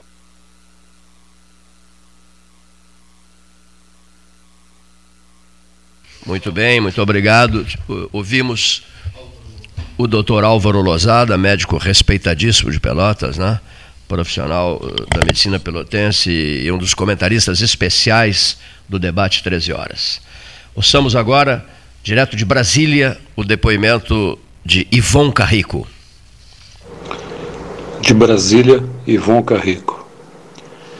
Por que não te calhas?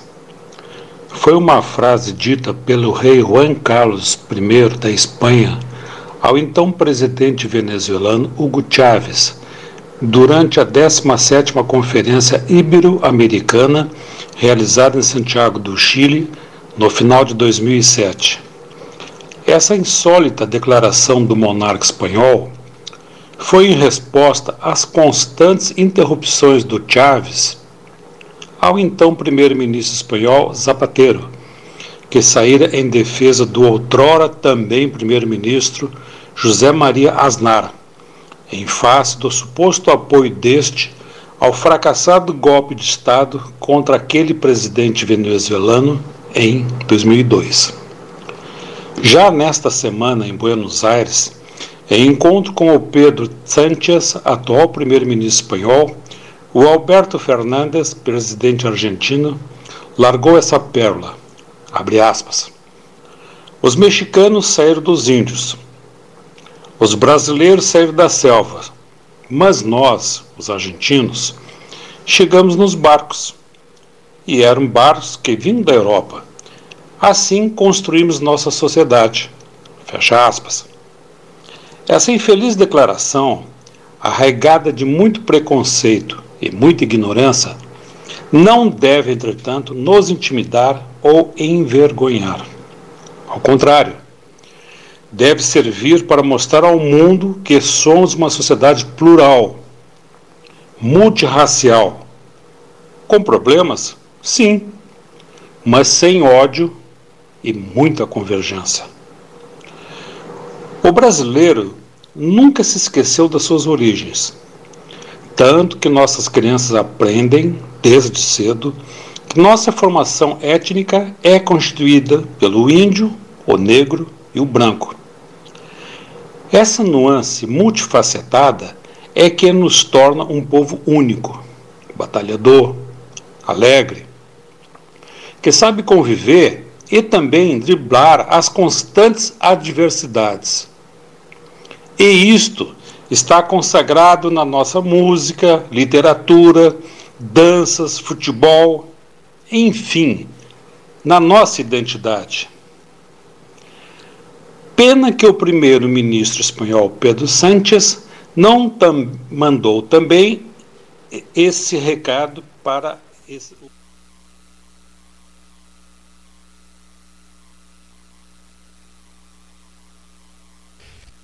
Manifestação de Ivon Carrico, falando diretamente de Brasília. Esta é a mesa 13, aqui o Salão Amarelo do Palácio do Comércio. Transmissões diárias das 13 horas em diante sobre o dia a dia da cidade do sul do Rio Grande, o rádio caseiro, como diz o jornalista Raul Ferreira, né? Como é que o jornalista Raul Ferreira chama? A antena da aldeia, né? Chamou 13 horas de antena da aldeia. Gostaste da, do título? Raul Ferreira dirigiu o Jornal do Almoço da Criativo, RBS. né, Cleide? A, a Antena da Aldeia, um queridíssimo amigo nosso. Trecho, de segunda a sábado, das 7h30 às 21 domingos e feriados, das 7h30 às 13 horário exclusivo ao grupo de risco, das 7h30 às 8h30. Diz que Trecho, 32848800. Trecho, leve a vida bem. Trecho Delivery, acessou, clicou, chegou. Mesa 13, quer comprar, vender ou alugar? A Imobiliária Pelota é a parceira ideal para a realização dos seus desejos. Opções inovadoras de atendimento a qualquer hora e em qualquer lugar. WhatsApp, visita remota, tour virtual, contrato digital e outras ferramentas seguras e práticas para você fechar negócios sem precisar sair de casa. Na Imobiliária Pelota, os sonhos não param. Acesse www.pelotaimóveis.com.br e WhatsApp 991 11 74 32. Não esqueça mais internet pelo mesmo preço, com a velocidade que só a fibra ótica garante.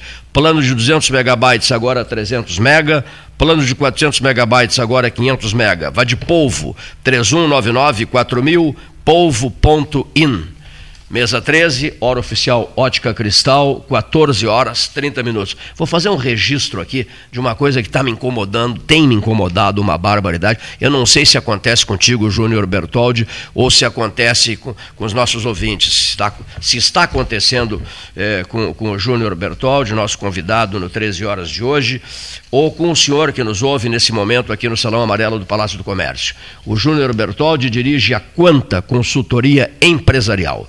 O que, que está acontecendo? O Gastal queixa-se disso, o Leonir Bade queixa-se disso, mas eu me queixo uma barbaridade. Ontem mesmo, durante a entrevista com a desembargadora Margarida Cantarelli, que foi, que foi braço direito, a, a, a, fiel escudeira de Marco Maciel, ela falou de Recife, né? ex-presidente da Academia Pernambucana de Letras, durante a entrevista a Margarida, amicíssima nossa, o que, que aconteceu? A entrevista foi interrompida quatro vezes. Sabe por quê? Entra o 011. Entra o 011 e derruba a, a, a, ligação. a, ligação. Entra o 011 e derruba a ligação. O que, que é o 011? O 011 te oferecendo negócios e mais negócios, noite e dia. E comigo, eu não sei porquê, acho que é com todo mundo, eu, deve tocar umas 30 vezes por dia. Comigo também, Cleiton. Hoje Umas 30 vezes por reunião, agora de manhã. Olha, é um inferno. Duas vezes. É. é um inferno. Como evitar isso? É a pergunta que não quero calar. E eu acho que é muito difícil evitar isso, né, Leonir? Como evitar isso? Como, como fazer para fazer para evitar isso? Porque inferniza a vida da pessoa. Ontem destruiu, atrapalhou durante em quatro situações, quatro momentos a, a entrevista. Você às vezes está numa reunião, você tem que estar toda hora olhando para o telefone, o telefone chamando, daqui a pouco é uma, uma ligação importante, mas não, é um festival de, de 011 na vida de, de cada um. É, e, e confesso, a gente não, não se sabe o que fazer, né? Bloqueia, mas ah. eles têm é, centrais telefônicas que vão alternando os números para fazer e, e não há uma e não números, há uma né? pessoa do outro lado, não é uma pessoa, né? É um, é um, é um computador. É isso? Uma não, central não, digital. É uma central digital, não é uma pessoa é, ligando, não, é um computador acessando. Aí fica ligando 400 vezes e você vai desligando, vai ligando, você vai desligando, vai infernizando o seu dia, o seu fim de semana, o seu feriado e tudo mais. Como, como resolver isso é a pergunta que fica, mas já sei qual é a resposta. Não há solução. Não há solução para isso. Senhor Leonir Bade da Silva, arranje uma solução. Vamos lá. Radiofonize uma solução, por favor. O que, é que, o, senhor, o que, é que o senhor sugere? É, não tem, não tem solução. Não tem solução. Não tem solução. Isso aí é uma questão da própria telefonia. Será para sempre? Olha, uh, a tendência são as mudanças na tecnologia, né, que é. avance. Daqui a pouco é, acaba isso. Avance no sinal, né, e hum. avance também na questão, ah, se bem que cada vez mais é, se abre as fronteiras para para hum, esse, esse, processo de marketing, né? Esse oferecimento, né? É, esse serviço, de produtos. É, esse oferecimento. Então a tendência é piorar. É, tem esse detalhe aí. A tendência é piorar. A, a, a incomodação feita por essa ligação contínua de, de números, né? Que literalmente atormentam a vida da gente, aquele 011 interminável. Insuportável. Olha, ligar 30, 40 vezes. Né? É, isso já tem acontecido até com 53 as ligações aqui, da, o João Mal, daqui mesmo. Mas né? olha o João Manuel, o, o nosso comentarista João Manuel King. Esse cara é, tem um ritmo de trabalho extraordinário. Grande amigo e um homem qualificadíssimo intelectualmente. Olha aqui, ó. Cleiton, bloqueie essas ligações a cada uma delas. Vem outro número. Tá? E aí ele diz assim: abraço no Júnior. Vem outro né? número. Grande King, abraço. Grande King, maravilhoso bloqueia, King. Olha aqui. Um número, aparece um outro Posterior. número. Olha aqui, ó, não veio nem receber, uh, ele é comentarista do 13 e o pagamento dele é em euros. Não veio nem aqui, receber. Não veio nem receber. Nem e receber, o sinal, né, a, a, a, estabilidade do sinal da ligação telefônica, ela tende a, a, melhorar com a tecnologia, os avanços que estão sendo feitos vão ser, vão se trocar o sinal de telefonia até para a banda de AM. Isso também, a questão que se enfrenta muito aqui também, às vezes, é a, é a dificuldade do sinal, né? Então, a pessoa tem que se dirigir uma janela ou melhorar o posicionamento para poder terminar a entrevista por telefone. Isso a gente, a gente percebe quando tu liga para um amigo ou parente, coisa assim, efetua uma ligação e ela tem um sinal muito ruim, uma variação de sinal, uma variação de onda. E isso, mais adiante, a Anatel visa, ou pelo menos visava, a troca das bandas para AM, o que vai consolidar o sinal, vai diminuir bastante essa oscilação. Olha só. Então... Uma curiosidade, Cleito, esses dias eu recebi uma, uma ligação de uma operadora e ela estava me oferecendo um serviço e no meio da nossa conversa ela pediu um tempinho para atender uma outra ligação e me deixou parado na linha. Então, então até esse ponto a gente a gente está chegando, né? Muito é, bem. É, é, um caso atípico, né? Completamente, né? nunca tinha visto isso. Né? Olha que boa notícia. Estarei amanhã no, no Salão Amarelo do Palácio do Comércio. O César Gastal Gastal já está no, no, quarto andar do edifício da Universidade Católica de Pelotas. Vou amanhã conhecer minha caneca. Estão aí as canecas? Estão aí as canecas do, do, do, do King. E anunciar meu novo empreendimento Agendado? Ponto de interrogação. Resposta: agendado. Claro que sim, eh, eh, estimado João Manuel King. Sobre o ponto de interrogação, o pessoal está gostando disso. As pessoas comentam muito e eh, a frase que a gente mais ouve aqui: até quando, seu Cleiton? Até quando a pandemia, né? E aí eu, eu digo assim: carregamos todos nós o Júnior Bertoldi, o Leonir Bade, eu, o Gastal que já saiu, carregamos todos nós é, no bolso do casaco, da jaqueta, na bolsa de mão, na pasta executiva, etc., carregamos um punhado de pontos de interrogação, né? Pontos e pontos e pontos de interrogação. Até quando essa pandemia? E os problemas financeiros, e os problemas de saúde, e os custos e a inflação e meu Deus, as dificuldades todas, os oportunistas de plantão na cena política se beneficiando disso tudo, a corrupção deslavada e repulsiva, né, pelo que se tem de informações, pessoas desviando verbas, eh, especialmente no Amazonas, né, que houve um desvio espantoso, eh, contratação de uma empresa, de, de uma importadora de vinhos, de uma importadora de vinhos, é, é, fizeram compras e mais compras de, de, de, vacinas, coisas do gênero, não, não eram vacinas, eram respiradores. É, não, não, não, não, não, eram respiradores, lembra? Respiradores, né? Isso foi no início de tudo. Mas enfim, então, cada um de nós carrega consigo, ouvinte, nós temos consciência disso, José Fernando Gonzalez já vai falar, cada um carrega consigo um, dois, três, uma dúzia de pontos de interrogação a sua vida, os seus problemas, as suas preocupações com os familiares, com os amigos, pontos de interrogação em relação à saúde de pessoas queridas, amigas nossas, né? pessoas que estão hospitalizadas, que estão entubadas, que estão, enfim, é, enfrentando dramas bem delicados referentes à Covid-19. E todos nós, os amigos, os familiares, ficamos, em relação a essas pessoas, carregando cada vez mais pontos de interrogação. Isso é uma das coisas que a gente comenta muito aqui no 13, por isso os ouvintes têm destacado muito nas mensagens que nos enviam sobre isso. Os pontos de interrogação do 13 horas, as pessoas falam muito nisso, e a famosa pergunta que é feita a nós, nessa interação com o público que criamos pelo 991 256333 pelo 981 14 8808. E a pergunta que mais chega, selecionada pelo Leonir, é esta: até quando? Até quando? Nós só sabemos que, por exemplo, amanhã, 16 de junho, um ano e três meses de pandemia é, no, no, no, sistema de trabalho do 13. As entrevistas a, a, a, partir de WhatsApp e os comentaristas diários do 13, né? desde 16 de março de 2020.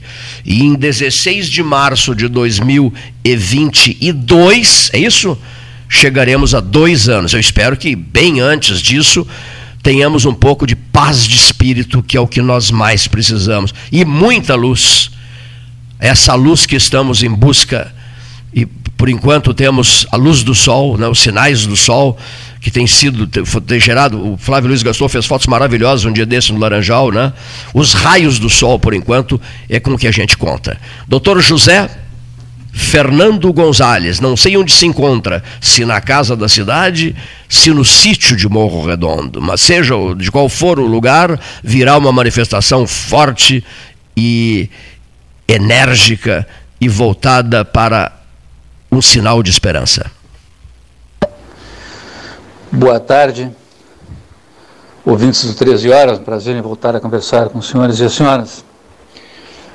Hoje pela manhã, acordei pensando num poema que eu acho muito bonito, do meu querido amigo, saudoso amigo que já não está mais entre nós, Vinícius Pitágoras Gomes o Vinícius nesse poema falando sobre a sua infância ou sobre a infância de uma criança muito pobre no interior, numa fazenda de interior, ele ele diz a certo ponto que nesses campos que eu não tive, meu pai sofria de peão. Minha mãe lavava roupas e eu brincava de patrão. Na geografia da estância se desenhava o meu mundo pois era enorme a distância entre a porteira e o fundo. Acho essa passagem muito especialmente lírica, na medida em que ela define bem o que acontece com todos nós, com todos nós.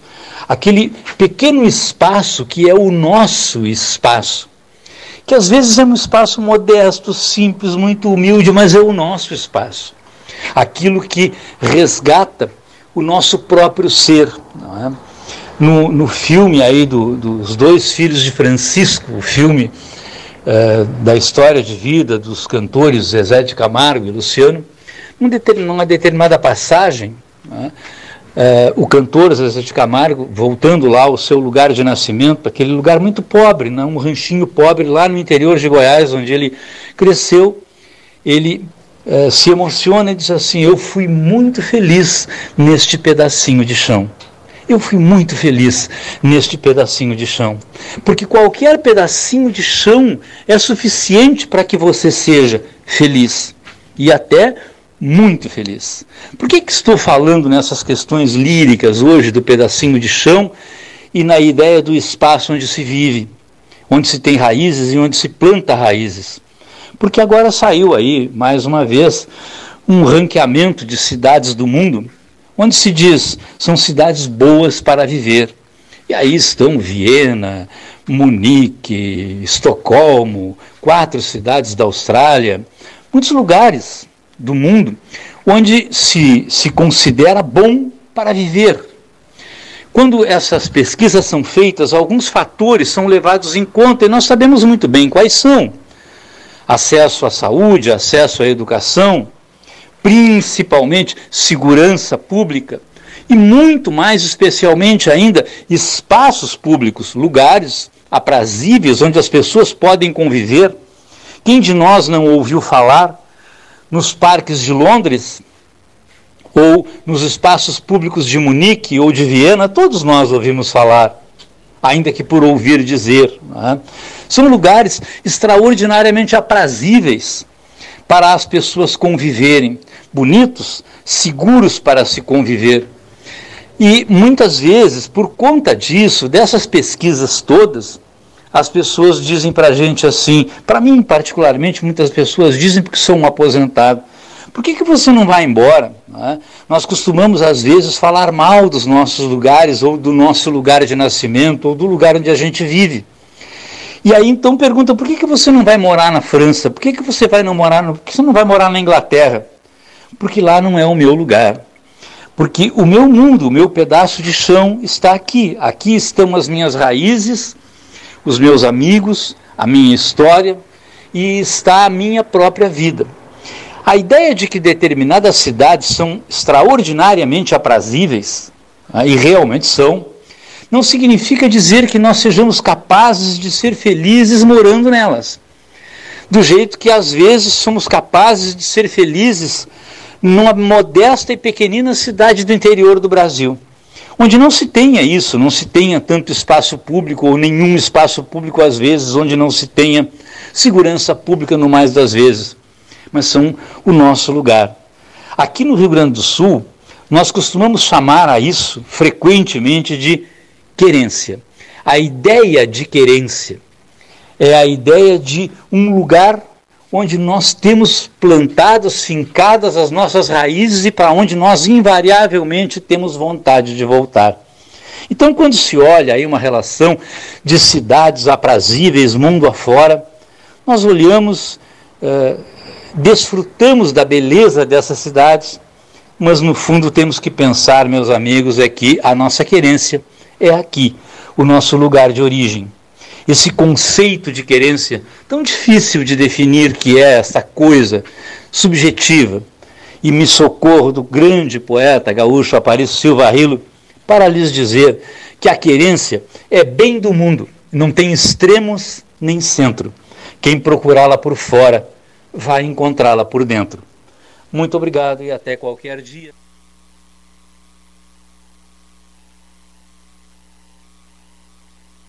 Muito bem, doutor José Fernando Gonzalez, o último comentário do dia, 14 horas 46, hora oficial Ótica Cristal, calçadão da Andrade, calçadão da 7 de setembro, a marca Cristal, presença constante há 43 anos no dia a dia do 13 horas. O fecho com a manifestação do convidado especial, Júnior, Júnior Bertoldi, no estúdio, no Salão Amarelo do 13 horas. Júnior, por gentileza. Leito, é, agradeço já o convite teu e do Gastal. Gostaria de deixar um, um recado aqui para as empresas uh, do grau de importância delas medirem os seus resultados mensais, né? Então, ao final do mês, a gente saber se a nossa empresa ela está indo para uma situação positiva, para uma situação negativa. É, se ela for para uma situação positiva, ela foi no número 2, no número 4, número 8. Então, saber exatamente qual é o resultado efetivo mensal financeiro da, da minha empresa. Isso é muito importante é, para fazer as correções quando necessárias, né, Cleito? E um outro item é, bastante importante é também que nessa análise é, financeira mensal, que todos os, os, os custos, todas as despesas, por menores que sejam, uh, às vezes alguma despesa esporádica, às vezes alguma despesa que, que o fornecedor não nos deu nota fiscal e aquela chamada é, despesa sem, sem recibo, elas precisam ser contabilizadas é, de forma correta. Uh, nessas desses relatórios de análises mensais, né? E um outro item é, importante é que os lançamentos eles precisam ser feitos proporcionais. Então, às vezes a gente tem despesas como um décimo terceiro, como férias, como um terço de férias, que elas vão acontecer em novembro e dezembro, né? Mas a gente precisa desde o início do ano fazer os lançamentos proporcionais para a gente ter um resultado puro e efetivo das nossas empresas. Não chegar lá em novembro e dezembro, a empresa não tem recursos para pagar uh, esses, essa 13 terceiro, férias e, e todas essas, esses, essas despesas. Né? Então, o importante de saber quanto a minha empresa está dando de lucro ou de prejuízo no final do mês. Deixarei esse recado aqui que eh, tenho certeza que, que os empresários vão, vão, vão, vão ter interesse nessa, nessa informação. Né? E nós vamos ter o prazer de receber de novo aqui em breve para continuarmos essa conversa. Júnior Bertoldi, quanta consultoria empresarial no Salão Amarelo do Palácio do Comércio. Obrigado, Júnior. Muito obrigado, presença. um abraço a todos. Senhoras e senhores ouvintes, muito obrigado, boa tarde e até amanhã.